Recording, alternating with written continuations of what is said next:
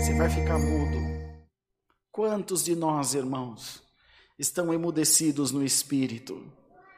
Porque se ele tivesse crido, quando ele saiu, saísse lá fora, ele poderia anunciar à multidão essa boa nova que Deus ia fazer a ele. E você, irmão? Você, irmã, está anunciando as boas novas de Jesus por onde você passa? Ou a incredulidade já te emudeceu, irmão?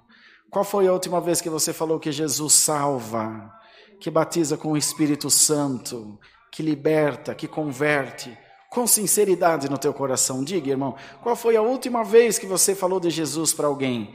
Irmão, eu não lembro quando foi que eu fiz isso. Porque vir aqui no púlpito e pregar a palavra, irmão, é o de menos mas é lá no dia a dia, lá no teu trabalho, lá no ponto de ônibus, lá nos teus contatos, que nós devemos dizer: olha, o Senhor Jesus é vivo, Ele tem um plano de salvação.